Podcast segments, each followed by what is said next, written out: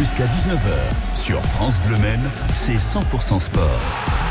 Fabien Aubric. Le petit journal des sports, le judo de la campagne sartoise sur le toit de l'Europe avec Yann Motoli Bongambé, licencié de l'Anibré, le club de Saint-Calais-Vivray. Euh, Yann qui est champion d'Europe cadet, ça s'est passé aujourd'hui euh, dans la catégorie moins de 50 kilos, le jeune sartois de 17 ans qui a facilement euh, gagné ses deux premiers combats par Ippon.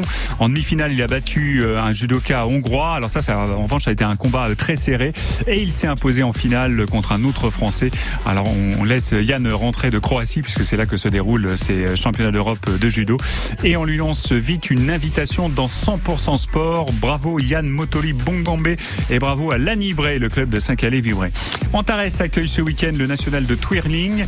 Les 1500 meilleurs twirlers sont au Mans. À cette occasion, euh, nous découvrirons un, sport, le twirling, situé au carrefour de plusieurs disciplines. On écoute à ce sujet euh, Christelle Bezard, l'organisatrice. C'est un sport qui allie la danse, la gymnastique et le maniement du bâton.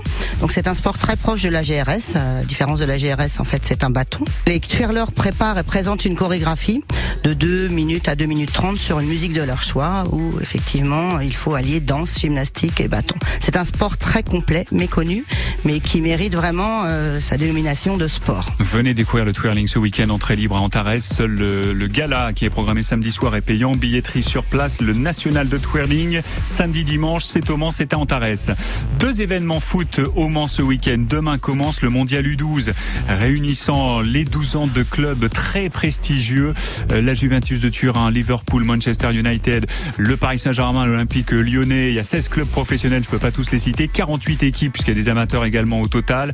Et un parrain prestigieux, Jean-Pierre Papin, le Ballon d'Or 91 euh, sera dimanche à partir de 11h30 au stade des Fontenelles. Je pense qu'il y avoir un paquet de selfies qui vont être Euh, c'est le club du Villaret qui organise ce tournoi mondial U12. Et au stade de la Californie, toujours dimanche, le match de l'année pour les féminines du Mans FC.